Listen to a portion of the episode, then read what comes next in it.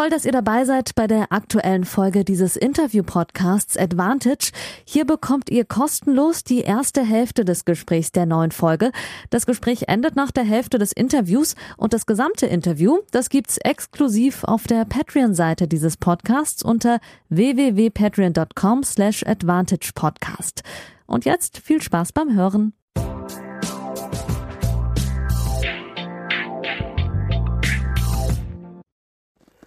Hallo liebe Advantage-HörerInnen und liebe Patreons zu der verspäteten Folge 74. Es ist Mittwochvormittag. Ich schaue hier gerade auf lautlos nebenbei die Erstrundenpartie, beziehungsweise die Zweitrundenpartie, aber die erste Partie für Alexander Zverev in Rom beim Masters gegen den Qualifikanten Baez aus Argentinien, der gerade acht Spiele in Folge gewonnen hat, also acht Matches in Folge vor dem Match heute gegen Alexander Zverev und ihn ganz schön von der Grundlinie äh, fordert.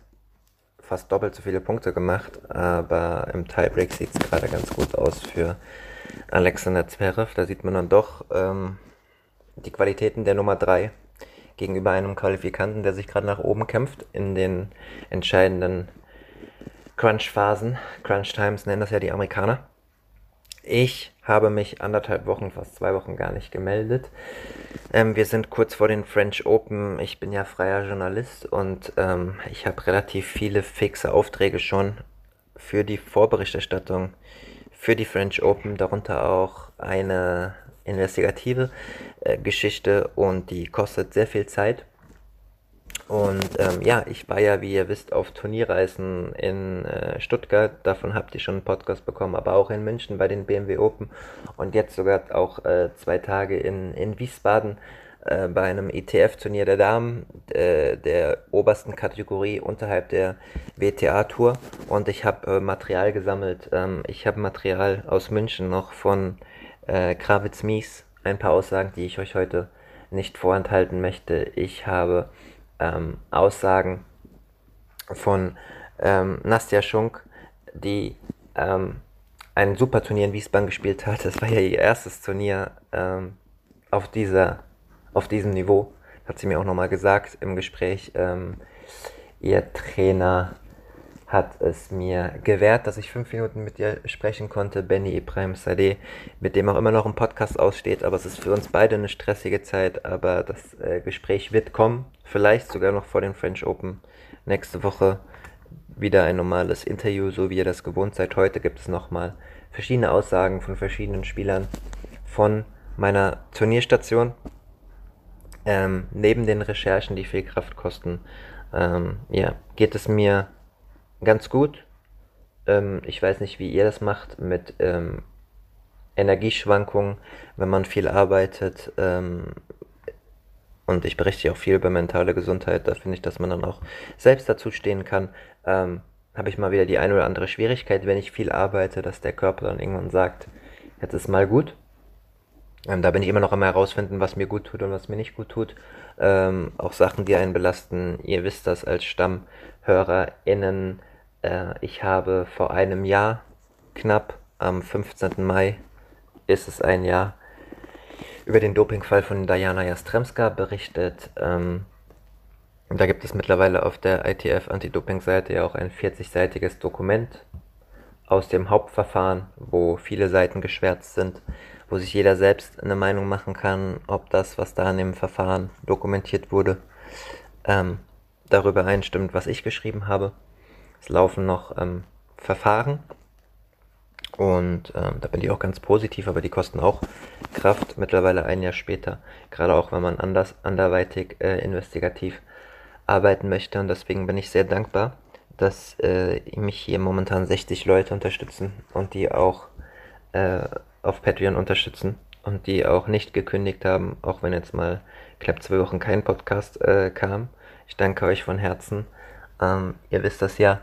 Es gibt die Folge immer zuerst und in ganzer Länge auf patreon.com slash advantagepodcast und drei Werktage, manchmal auch zwei Werktage, je nachdem wie spät ich dran bin, äh, gibt es dann die halbe Folge for free auf Spotify, auf Apple und bei allen Podcast-Anbietern.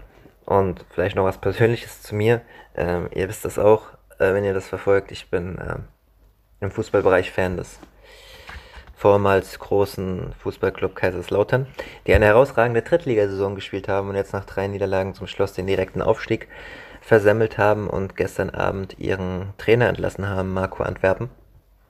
Ich äh, kann das nicht so ganz nachvollziehen.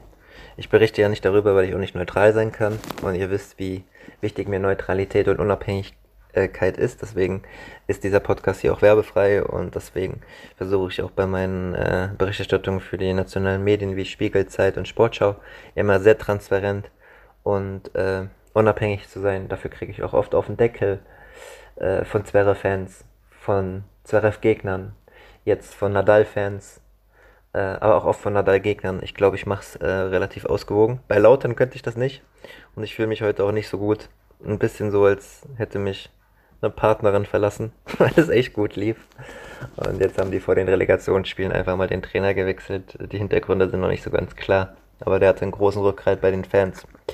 Aber ähm, eine kleine persönliche Note ähm, äh, tut auch mal ganz gut in diesem Podcast. Aber jetzt natürlich zurück zum Tennis, äh, was euch brennend interessiert, bevor ich das Gespräch mit Nasta Schunk hier veröffentliche, nochmal ein kurzer Recap nach München, wo wir eine schöne Pressekonferenz hatten mit Andreas Mies und Kevin Krawitz, die da gerade von ihrem Turniersieg in Barcelona eingetroffen waren. Äh, der erste Erfolg nach ähm, fünf Erstrundenpleiten in Folge seit dem Achtelfinale aus bei den Australian Open. Dementsprechend waren sie gut gelaunt. Da wussten sie auch noch nicht, dass ein zweiter Turniersieg dazukommt und weitere guten Leistungen in Madrid folgen würden. Und ich habe mal ein bisschen zusammengefasst, beziehungsweise Andreas Mies hat zusammengefasst, was denn so im ersten Drittel des Jahres los war, warum es nicht so gut lief. Anbei der O-Ton. Da muss ich glaube ich ein bisschen ausholen. Ne? nee, ähm, ja, wie soll man das ja einschätzen? Ne? War nicht so einfach in den letzten Wochen. Ne? Also wir, haben, wir, haben eigentlich, wir sind eigentlich gut reingekommen nach unserem Comeback in Australien. Ich war, also wir waren beide eigentlich echt zufrieden so mit dem Start. Äh, Sydney Halbfinale und äh, Australian Open dritte Runde, wobei wir mit dem Match nicht zufrieden waren, ähm, zu glatt gegen Piers Polasek verloren. Und dann ähm, ja, waren ein paar schwierige Umstände. Also Kevin, ähm, Kevin hat, war so ein bisschen platt noch von der letzten Saison, war sehr lang, hatte quasi keinen Urlaub und keine Vorbereitung, ist dann zum ATP Cup geflogen und war dann mental noch einfach ein bisschen platt. Ich weiß ja selber noch von vor ein paar Jahren, wo wir auch dann zum ATP Cup kamen, nach dem Davis Cup, weil die Saison so lang ist, war einfach schwierig, äh, dann wieder direkt zu starten, mental vor allem und auch körperlich und so. Und ähm, ja, und dann hatte ich in ähm, haben in Rotterdam eigentlich ein gutes Match gespielt, knapp im Champions League verloren und dann hatte ich Corona in Dubai, ähm, bin krank geworden, bin nach Hause geflogen nach dem Match, äh, positiven Test gehabt, äh, war dann, ähm, ich merke das teilweise jetzt noch ab und zu, also ich habe dann, mich hat es richtig erwischt, weil ich ähm, war nicht geboostert, ich hatte Johnson Johnson und eine, eine BioNTech und mir ging es richtig äh, schlecht, sechs Wochen lang und ähm, habe dann natürlich trotzdem irgendwie versucht zu spielen. Ich habe das nicht irgendwie zum Thema gemacht, aber ich konnte kaum, äh, konnte, konnte, kaum richtig trainieren und so hatte gar keine Energie. Ich wollte einfach nur zu Hause irgendwie im Bett liegen und mich auskurieren, aber ging nicht. Ähm, ja, und dann war es einfach schwierig. Wir haben unser Bestes versucht. Ähm, muss auch sagen, Auslosungen waren auch nicht so einfach, dadurch, dass wir in der Rangliste gefallen sind oder ich. Ähm, haben wir immer erste Runde natürlich taffe Matches gehabt gegen Ram Salisbury, eins der Welt, gegen ähm, Vukac äh, Isner, Tunesier in Miami, knappe Matches, wo, auch, wo wir auch eigentlich ganz ordentlich gespielt haben teilweise, aber einfach die wichtigen Punkte leider nicht gemacht haben und da haben einfach bei uns beiden noch 5 bis 10 Prozent gefehlt, ähm, vor allem bei mir auch und ähm, ja, und jetzt äh, so langsam ging es mir dann wieder ein bisschen besser, konnte wieder mehr trainieren und so und mehr Energie gehabt. Äh, konnte auch wieder ein bisschen lauter sein auf dem Platz in Barcelona. War ein bisschen für meinen Geschmack auch ein bisschen zu ruhig in den letzten Wochen. Und ähm, das hat jetzt letzte Woche, war es natürlich eine große Befreiung da auch mit dem Erstrundensieg. Und ähm, dann haben wir uns echt so, so, einen kleinen Lauf reingespielt und Top-Teams geschlagen. Ja, total glücklich. Also insgesamt ähm, ziemlich up and down die Saison bisher, aber ähm, sind jetzt haben uns jetzt hoffentlich mit da einen Befreiungsschlag geschafft und äh, hoffen den Schwung jetzt mitzunehmen. Also, ihr habt es gehört, eine ganze Menge los bei Kravitz Mies gewesen in den ersten Monaten 2022. Corona-Erkrankung bei Andreas Mies, die ihn ganz schön außer Gefecht gesetzt hat. Kevin Kravitz äh, mental und physisch äh, die letzte Saison nicht ganz verarbeitet. Das ist auch brutal lang. Ich war ja selbst auch in äh, Turin Mitte November, äh, als ähm, Kravitz mit äh, Horatia Tekau äh, die Finals gespielt hat noch. Da habe ich auch für eine Lokal für ein Lokalmedium äh, aus seiner Heimat äh, ihn einen Tag begleitet. Und das ist einfach auch brutal anstrengend. Und das ist ja auch noch nicht so, das vergisst man bei dem Erfolg der beiden so, dass sie das schon Jahre mitmachen, ja, also Alex Zverev ist bald sechs Jahre in den Top Ten.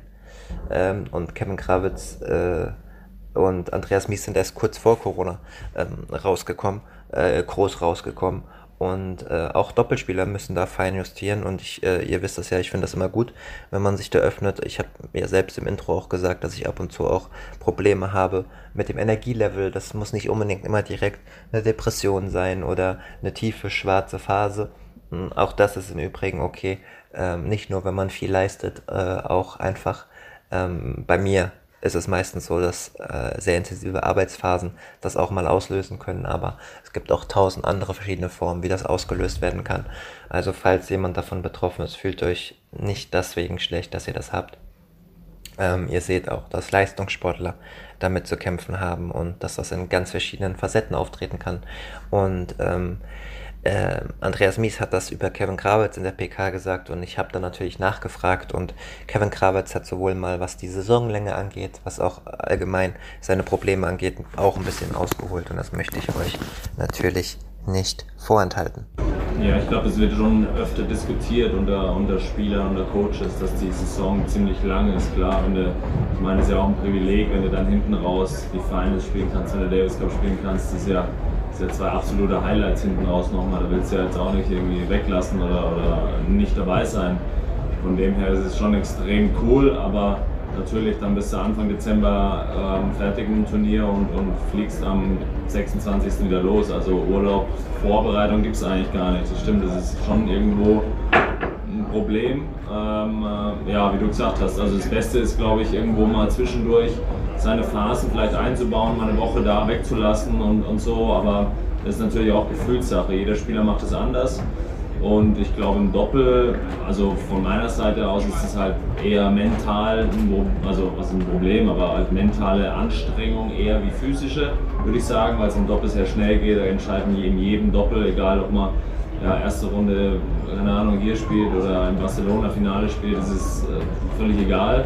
Also die Anspannung ist immer die gleiche und immer gibt es enge Situationen, Tiebreaks, Match-Tiebreaks, äh, No-Ad-Punkte und so weiter und das über, über diese ganze Saison ist man dann irgendwann mental klar, irgendwann mal müde und ich glaube, das Beste ist, man nimmt vielleicht irgendwann mal raus, aber natürlich freuen wir uns jedes Jahr, wenn wir dann irgendwo bis Ende November spielen können. Ganz kurz,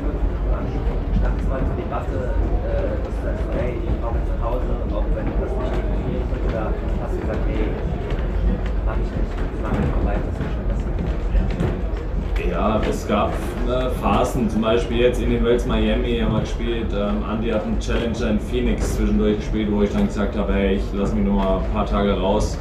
Ich spüre es jetzt nicht so, äh, bin jetzt mental vielleicht nicht auf der Höhe gewesen. Und ähm, ja, ähm, äh, Schade dann, ja, war lustig in Phoenix. Trotzdem erste Runde verloren in Miami, hat auch nichts gebracht. äh, nee, aber vielleicht bringt es dann im Endeffekt dann über die Saison irgendwie, irgendwie was, dass man mental halt über einen langen Zeitraum frischer bleibt. Selbstreflexion ein wichtiges Gut. Und ähm, ja, wir kennen das von Kravitz Mies auch authentische Leute. Nicht nur, wenn die Kameralichter ähm, an sind, sondern auch wenn sie aus sind, ähm, nehmen sich Zeit für Fans in München. Hatten sie natürlich auch gute Laune, aber ich habe sie auch schon bei schlechter Laune gesehen, immer professionell und freundlich. Die auch in München wahnsinnig abgefeiert worden sind. Die erste Rundenpartie auf Platz 1 war komplett überfüllt. Ähm, ich habe kaum was gesehen. Ihr habt es vielleicht in den Insta-Stories auch mitbekommen.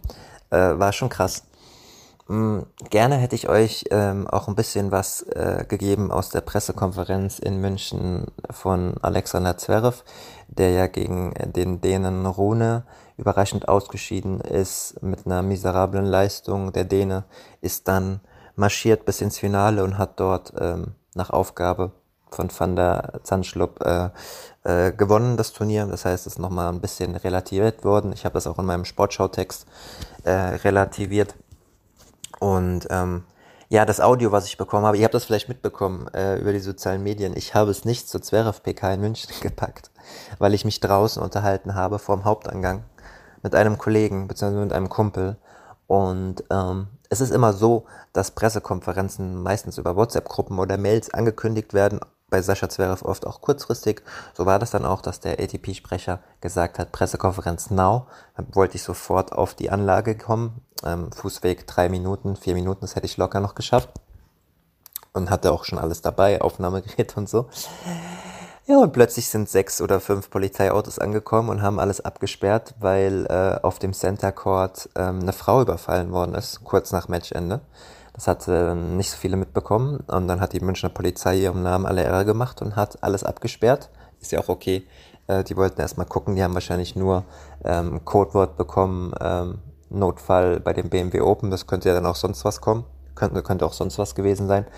Nun, dann haben sie erstmal keinen reingelassen für fünf, sechs, sieben Minuten, auch niemand mit Akkreditierung und so habe ich die Pressekonferenz von Alex Zverev verpasst. Ähm, habe das Audio zwar bekommen, aber das Audio war nicht gut genug für diesen Podcast. Äh, in meinem Sportschau-Text habe ich es auch äh, und viele Leute und auf Twitter ähm, haben wir es auch äh, zusammengefasst. Äh, einer der guten Eigenschaften von Alex Zverev ist die, ähm, ja, die sportliche Selbstreflexion nach Niederlagen, ist ja immer sehr hart zu sich hat keine Ausreden gesucht, sondern äh, sich bei Turnier und Verantwortlichen und Fans entschuldigt und war sehr niedergeschlagen. Zwischenzeitlich kam ja das ähm, ja sehr sehr gute Turnier in Madrid, wo er sich durchgekämpft hat, teilweise auch sehr gute Leistungen gezeigt hat, äh, stabile Phasen ähm, bis vielleicht auf die Phase gegen gegen Felix Auger Aliassime, wo er wo er, ähm, ich glaube, vier Doppelfehler wieder eingestreut hatte. Ähm, ansonsten aber alles gut und äh, im Finale halt chancenlos gegen Alcaraz, aber das sind momentan viele. Dazu kommen auch noch die zwei späten Spiele, hat er auch selbst benannt, mit wenig Schlaf danach, so dass er ihm vielleicht einen größeren Fight hätte liefern können. Fand ich auch angebracht, dass er das benennt. Und äh, man muss äh, Sascha Zverev auch nicht immer sofort kritisieren, wenn er was kritisiert, nur aufgrund von anderen Verfehlungen. Ähm, da werden auch oft Äpfel mit Birnen verglichen, das finde ich nicht gut. Und ähm, ihr wisst das, wenn er was gut macht, benenne ich das genauso wie wenn er mal was schlecht macht. Ähm, und ja, jetzt schauen wir mal, was in Rom passiert. Ähm, er sagt selbst, dass er noch verunsichert ist, dass das Selbstvertrauen fehlt, ähm, dass er nicht zu den besten Spielern dieses Jahr gehört. Das kann man so unterschreiben. Trotzdem sind seine Leistungen ja immer noch okay. Ja, also Finale in Madrid. Wer hat ein Masters-Finale vorzuweisen? Ähm, Halbfinale in Monte Carlo. Ähm, Finale in Montpellier. Ähm, natürlich hängt das Achtelfinale aus bei den Australian Open immer noch nach. Mal gucken, was die Auslosung macht in äh, Paris. Viertel, Halbfinale ist für ihn ja so das Minimalziel. Top-Favorit ist er nicht, ist er nicht für French Open. Das sind immer noch Nadal, Djokovic und mittlerweile auch Alcaraz. Danach kommt für mich Tsitsipas. Ähm, und dann kommt er. Ja, und dann schauen wir mal, was so passiert über den Turnierverlauf. Ähm, einen anderen Spieler, der über äh, Jahre oder anderthalb Jahrzehnte das deutsche Tennis geprägt hat, äh, den habe ich in München getroffen bei der PK und ähm, Philipp Kohlschreiber. Von Philipp Kohlschreiber ist natürlich die Rede. Und ähm, ja, da ging es dann darum, wie lange er noch spielen möchte. Und das hat er mal benannt mit den genauen Terminen, wo er steht und wie lange er das noch machen möchte mit 38, fast 39. Das war der erste frei zugängliche Teil der neuen Folge. Die zweite Hälfte hört ihr exklusiv auf der Patreon-Seite www.patreon.com slash advantage podcast. Dort könnt ihr mit einem kleinen monatlichen Beitrag dafür sorgen, dass es diese langen, unabhängigen Interviews ohne Werbung regelmäßig gibt und unterstützt zudem Yannicks unabhängige Arbeit als freier Journalist im Tennis-Doping- und Sportpolitikbereich.